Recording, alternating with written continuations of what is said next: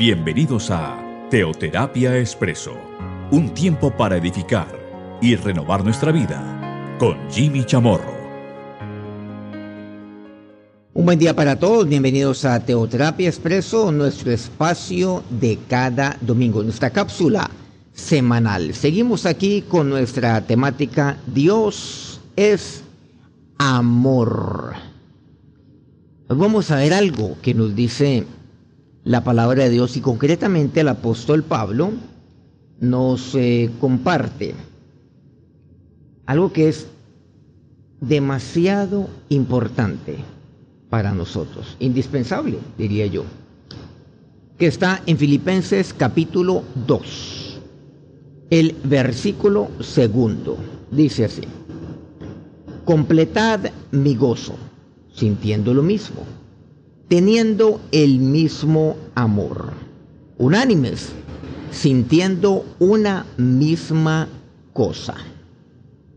Lo que Pablo ahí le dice a los filipenses, los filipenses eran caracterizados por, eh, por ser eh, personas sencillas, personas humildes, pero que siempre respaldaron a Pablo, respaldaron su ministerio, pero que tenían un profundo amor, profundo amor a Dios, sin duda alguna al prójimo.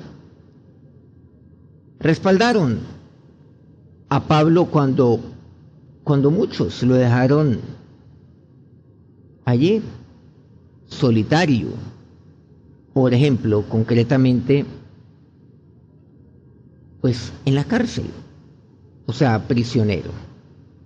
Pero mire lo que Pablo les decía a los filipenses, a los fieles filipenses. Completad mi gozo, sintiendo lo mismo, dice, completad mi gozo. Pero es que tenemos que ver aquí cuál es el contexto o dónde se encontraba Pablo cuando él escribió esto pues no estaba, podríamos decir, pasando por un momento de gozo, humanamente hablando, por supuesto. Pero cuando él dice completar mi gozo, ¿qué quiere decir? Que yo estoy gozoso. Recordemos que Pablo aquí escribe en tantas ocasiones, aquí, aquí mismo, en esta carta a los filipenses, acerca de lo que es el gozo, el gozo del Señor. El gozo del Señor es mi fortaleza. Tantas cosas que Pablo decía, regocijaos en el Señor. Otra vez os digo, regocijaos. Entonces Pablo nos habla mucho acerca de este tema y quizás donde más lo enfatiza es en esta carta a los filipenses. Pero él está encarcelado. Y aquí encontramos lo que les dice, completad mi gozo, completen mi gozo, lo que les dice. O sea, yo ya soy una persona gozosa, pero complétenla, completad mi gozo. Entonces yo estoy, por decirlo de alguna manera, un 99%. Por supuesto, estoy allá en un nivel demasiado importante de un logro el cual yo quiero para mi vida. Me hace falta, por decirlo de alguna manera, esto lo pongo simplemente a manera de ejemplo, de ilustración, un 1%. O sea, Pablo le dice a ellos, no les dice, miren, para que yo esté gozoso, hagan esto. No, porque eso no depende mi gozo. Sino, por supuesto, depende del Señor. Y eso es lo que él dice, de regocijarme en el Señor, regocijaos en el Señor. Como Pablo también lo enfatizaría aquí en la carta a los filipenses. Sino, yo soy una persona gozosa, porque el gozo viene del Señor. Recordemos que el gozo es fruto del Espíritu Santo. Y Pablo lo enfatiza, también en la, en la carta que escribe a los Gálatas. Recordemos Gálatas 5, 22 al 23. El gozo es consecuencia de la llenura del Espíritu Santo de Dios. Completad mi gozo. Entonces completen este gozo en mí. ¿Y cómo? Dice, sintiendo lo mismo, teniendo el mismo amor, unánimes, sintiendo una misma cosa. Aquí encontramos entonces este mandamiento que es enfático, junto con los términos paralelos que nos ayuda a comprender el concepto de, de pensar lo mismo. Habla acerca de sentir, habla acerca de tener, habla acerca de una misma cosa. Sintiendo lo mismo, teniendo el mismo amor, unánimes, sintiendo una misma cosa. El mismo Pablo escribiría en Romanos 12, 16, unánimes entre vosotros, no altivos, sino asociándoos con los humildes. No seáis sabios en vuestra propia opinión. Pablo que enfatiza, unánimes, dice, entre vosotros, el mismo término que está en Filipenses 2.2, nuestro pasaje inicial. Completen mi gozo. ¿Cómo? Unánimes, sintiendo lo mismo, recordemos, teniendo el mismo amor. Unánimes, sintiendo una misma cosa. Pablo le enfatiza esto, le enfatizaría lo mismo a los romanos. Unánimes entre vosotros. Inclusive en algunas versiones dice, sean iguales los unos con los otros. Eso es lo que quiere decir. Entonces, el ser unánimes, que, que tanto ha dado de qué hablar, de acuerdo a lo que muchos ven en la palabra de Dios, no simplemente es el hecho de que estemos el uno al lado del otro. No simplemente es el que nos identifiquemos en, eh, dentro de una familia espiritual en torno al mismo Dios. Que aparentemente uno diría, bueno, eh, es que Jimmy, acaba usted de definir lo que es la unanimidad, porque es eso. Pero Pablo enfatiza esto y va más allá. Sean iguales los unos con los otros. Eso significa ser unánime. Sean iguales. O sea, ahí no puede haber, no, puede, no pueden haber algunos que son altivos. Recordemos Romanos 12, 16, este pasaje. No altivos Muchas veces cuando se reúnen un grupo de personas, pues eh, algunos ahí sacan sus pergaminos, sus logros, lo que hacen, lo que piensan, inclusive sus argumentos. Y tratan, y, ahí pues se encasilla en una conversación donde básicamente es, eh, podríamos decir, pues es un escenario de, competencia, a pesar de que se ve como un tema sano, un tema donde nos estamos reuniendo un grupo de amigos, un grupo de personas, un grupo de, individuos los cuales en un pasado tuvimos algo en común, nos grabamos de un mismo colegio, nos grabamos de una universidad y finalmente nos reunimos, o amigos que nos vemos hace tantos años. Hombre, ¿qué hay de tu vida? ¿Qué hay de esto? ¿Qué hay de lo otro? Pero esa conversación se torna en últimas una competencia. ¿Se han dado cuenta? Bueno, ¿y ahora qué? No, yo tengo tantos hijos, este ya estudió esto, este está haciendo otro y el suyo. Entonces, digamos, se convierte eso en un tema como, eh, como de, de cada uno tratar de ponerse en alto. A él, a los suyos y por supuesto sus logros. Pero también trata de poner en alto sus argumentos frente a cualquier cosa. Entonces, pues eh, sus argumentos, su experticio, lo que él cree y lo respalda. Miren que eso es lo que me dice aquí la palabra de Dios. Cuidado, no altivos. Sean iguales los unos con los otros. Y el ser igual es oír a la persona, no ofender a la persona, sino dialogar con ella, aprender de ella, por cierto. Pues el aprendizaje consiste más que en hablar, recordemos, en, en oír. Y yo voy aprendiendo. Claro, yo voy aportando también, yo voy dialogando, mas no con altivez. ¿Y qué me dice? Asociándoos con los humildes. ¿Y quién es aquel que es humilde? El humilde, usted se ha dado cuenta que una persona que es humilde es una persona que seguramente tiene muchos logros a su haber, pero no es altiva. ¿Nos han dado cuenta que aquella persona que habla demasiado, se jacta demasiado, hace un esfuerzo enorme por estar por encima de los otros en su argumentación, en, eh, digamos, en sus logros, en lo que ha hecho en su vida? ¿Nos han dado cuenta que en últimas, pues, eh, Una persona tranquila, una persona reservada, una persona que está más, más pendiente a oír que abrir su boca.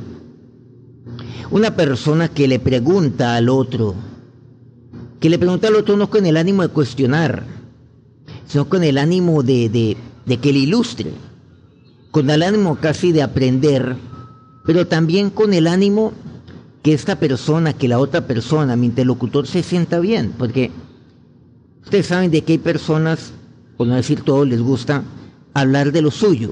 Entonces una persona le gusta, una persona humilde es aquella que, que le pregunta más y más, ah bueno, qué bueno, y usted trabaja en esto, ah pero qué bien, qué bien. Y cuénteme cómo lo logró. No, esto, ah pero de verdad, eh, no, admirable lo que, lo que ha logrado, pero, pero no, lo felicito. Eh, excelente lo que ha hecho. Y solamente la persona humilde, pues ha logrado mil cosas más. Pero es humilde.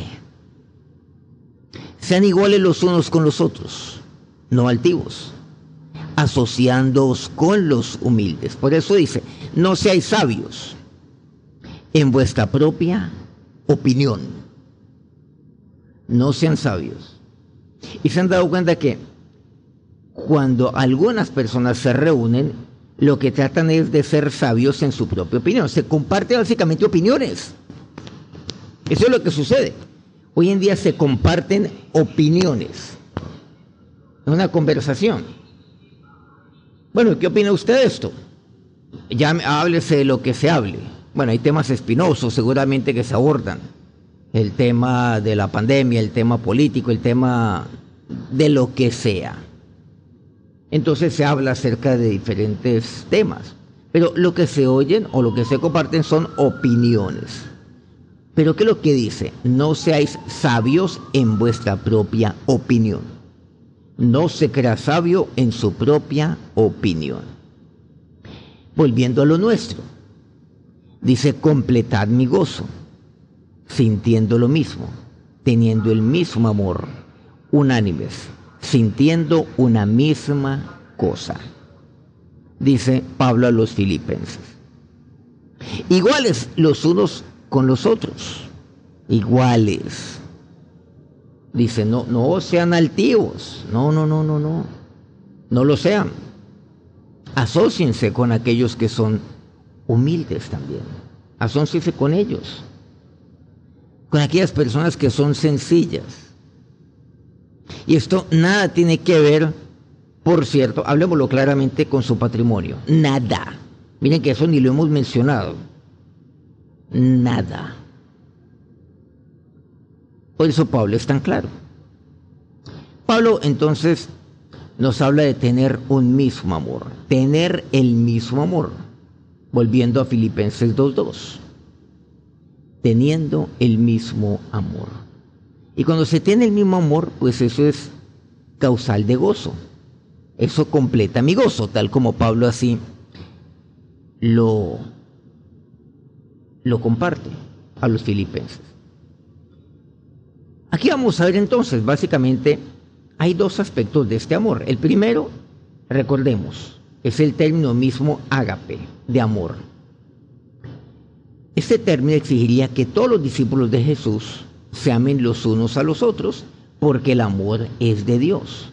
Recordemos primero de Juan 4:7, el amor es de Dios, el amor viene de Dios. Entonces esto exige, esto demanda que usted como discípulo de Jesús, que nosotros como discípulos de Cristo, nos amemos los unos a los otros, porque Él es amor. Por eso hay que tener el mismo amor. ¿Y cuál amor? El amor agape. Esto se repite a menudo. Y se repite a menudo aquellos que, pues, para aquellos que hemos nacido de nuevo, para aquellos que hemos experimentado el nuevo nacimiento, para que este amor, este amor mutuo, sea tan evidente que, como dice Juan 13:35, que en esto se conozca que usted y yo somos discípulos de Cristo. Miren qué exigencia tan fuerte, qué demanda tan alta la que se nos pone. ¿Qué se requiere entonces para evidenciar que soy discípulo de Cristo? Esto es una evidencia, o sea, esto es algo que debe aflorar dentro de lo que compete el ser discípulo de Cristo. ¿Qué? El conocimiento. ¿Qué dice Pablo al respecto? El conocimiento envanece, pero el amor edifica. Ah, Pablo es claro en esto. Y lo habla Pablo que habiendo sido fariseo, poseía un enorme conocimiento, no gran conocimiento, enorme conocimiento. Era fariseo de fariseos, maestro de fariseos en esto conocerán. El mismo Nicodemo, siendo fariseo, le dice maestro a Jesús. En esto conocerán que sois mis discípulos. ¿En qué? En el amor de los unos a los otros. En esto es que van a conocer. La gente allá afuera no va a conocerlo no, o no va a, no se va a evidenciar de afuera que somos discípulos de Cristo cuando yo salga y como un loco comience a actuar, como un loco fanático, místico. No, de, de manera alguna. Condenando a todo el mundo, como seguramente es el estándar de un gran número de cristianos, y esto es lo que se enseña. En esto conocerán, en que se amen los unos a los otros y eso es lo que el mundo ha de ver. El amor al prójimo. En segundo lugar, este amor produce algo fundamental, la unanimidad. Por eso la palabra de Dios no habla tanto en Filipenses como en Romanos. Estos dos versículos, nada más que hemos mencionado hoy, o que hemos leído hoy, bueno, mencionamos aquí seguramente un par de pasajes adicionales cuando me habla acerca de que de lo que es el que la gente conozca por nuestro amor, que somos discípulos de Cristo, por cierto, este está en Juan 13:35. Pero en este, estos pasajes de Romanos 12:16, Filipenses 2:2, unánimes, me habla así. Este amor produce esto en nosotros, unanimidad. Aquí en el original bíblico quiere, quiere decir o se traduce como con y la palabra alma. O sea, hay una preposición que es con y luego la palabra alma. Recordemos que con el alma nos relacionamos los unos con los otros. En la teoría comprendemos que usted y yo tenemos tres dimensiones. Y esto lo vemos claramente en la Biblia, espíritu, alma y cuerpo. Con el espíritu nos comunicamos con Dios, el alma con otras personas y con el cuerpo, pues con el entorno en el cual yo me encuentre. Entorno físico. Pero aquí, el alma. Por eso esta es una evidencia clara de lo que representa el alma en cuanto a nuestra relación con otras personas, con todo el alma. Por lo tanto, el ágape, o sea, el amor que vamos a compartir, da como resultado una conexión con el alma. Y entonces ahí podemos tener una mentalidad similar de acuerdo con la mente y la voluntad de nuestro Señor Jesucristo. Por eso, aquí que lo que me dice, sintiendo lo mismo. En el alma tenemos nuestra mente, nuestras emociones y nuestra voluntad. Sintiendo lo mismo. Vean qué interesante. Sintiendo lo mismo. ¿Y, cuál, y, qué, ¿Y qué significa el sentir lo mismo? Pues el sentir de Cristo. Es lo que me dice. Teniendo una misma mente. Ahí sí podemos asociarnos con los humildes. Ahí sí podemos ser unánimes, iguales los unos para con los otros. Por eso es que ahí no puede haber altivez. Donde hay amor no hay altivez, hay unanimidad. Somos iguales los unos para con los otros. Donde hay amor, pues allí yo no soy sabio en mi propia opinión. Ni voy divulgando mi sabiduría, ni voy divulgando a través de mis opiniones mi sabiduría.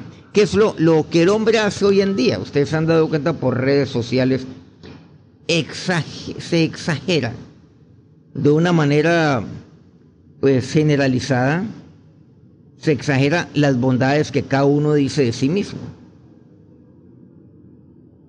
Entonces, ¿qué me dice aquí la palabra de Dios? Vemos entonces ahí que yo puedo relacionarme adecuadamente. Para eso está mi alma. Mi alma no está para imponer mi mentalidad sobre otros. Mi alma no está para imponer mi voluntad sobre otros. Mi alma está. ¿Para qué? Para estar en unanimidad, tal como dice Pablo.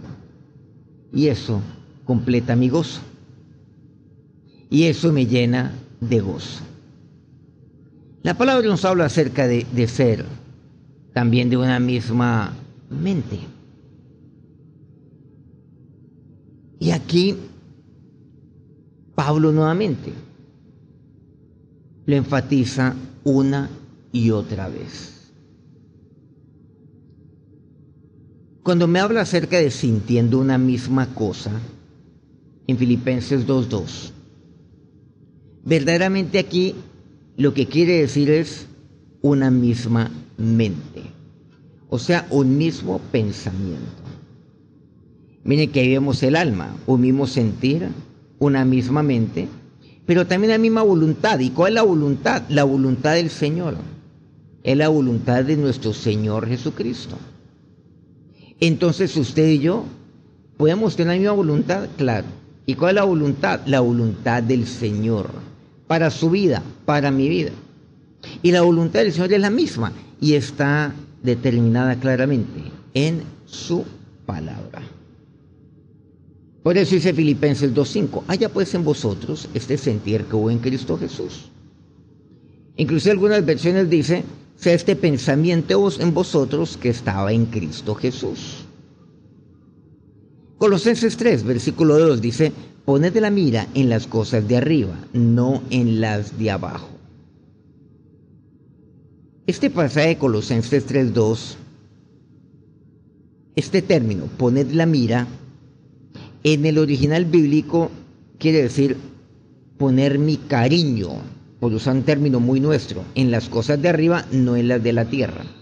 Entonces yo me encariño con las cosas de la tierra, pero la palabra me dice no, que yo he de encariñarme, que yo he de enamorarme de las cosas de arriba. Eso se refiere poner la mira en las cosas de arriba.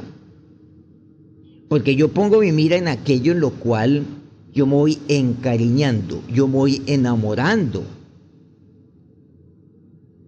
en las cosas de arriba, no en las de la tierra. Entonces vemos que este, este tipo de pensamiento debe tener el amor, el amor de Dios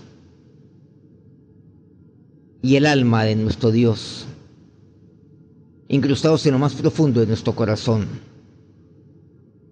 nuestra alma, nuestra mente, nuestra fuerza. Por eso lo fundamental aquí, nuevamente, es el amor, teniendo el mismo amor. Vamos a acercarnos a Dios en oración. Ahora, Señor Dios, te damos gracias por este día tan maravilloso que nos das, esta semana que ya pronto ha de comenzar. Pero, Señor, a ti te entregamos nuestra vida, nuestro ser. Sí, oh Dios, este es el amor. Y que dice tu palabra, teniendo el mismo amor. Sabiendo, oh Dios, que el amor viene de ti. Y sabiendo que esto es, esta es la evidencia que hemos de llevar al mundo. El amor. Porque eso, eso lo que demuestra es que somos tus discípulos. Cuando nos amemos los unos a los otros. Cuando actuemos unánimemente. Cuando nuestras almas sientan, piensen y actúen. Señor, teniendo tu mismo sentir, tu mismo pensamiento y haciendo tu voluntad. Te hemos pedido, Dios, Señor, que nos lleves para el mundo. Te hemos dicho, Señor, usted le ha dicho, Señor, yo quiero cada día más y más compartir de ti. Yo, yo, yo quiero, yo sueño con mi país, con un país que tenga temor de ti, que vuelva sus ojos a ti. Pero ¿cómo hacerlo? Por medio del amor. Ahora, que aquel que es el amor, como dice 1 Juan 4:7, porque el amor es de Dios. Dios bendiga en este día y en esta semana. Amén. Bueno, muy agradecido con Dios de poder compartir con ustedes durante este día, este nuestro programa de Teoterapia Expreso. Recordemos, cada domingo estamos compartiendo esta nuestra, nuestra cápsula semanal. Lo estamos haciendo pues por eh, eh, Spotify, lo estamos haciendo por SoundCloud y también lo estamos compartiendo a través de una cadena de WhatsApp. Que Dios los bendiga rica y abundantemente.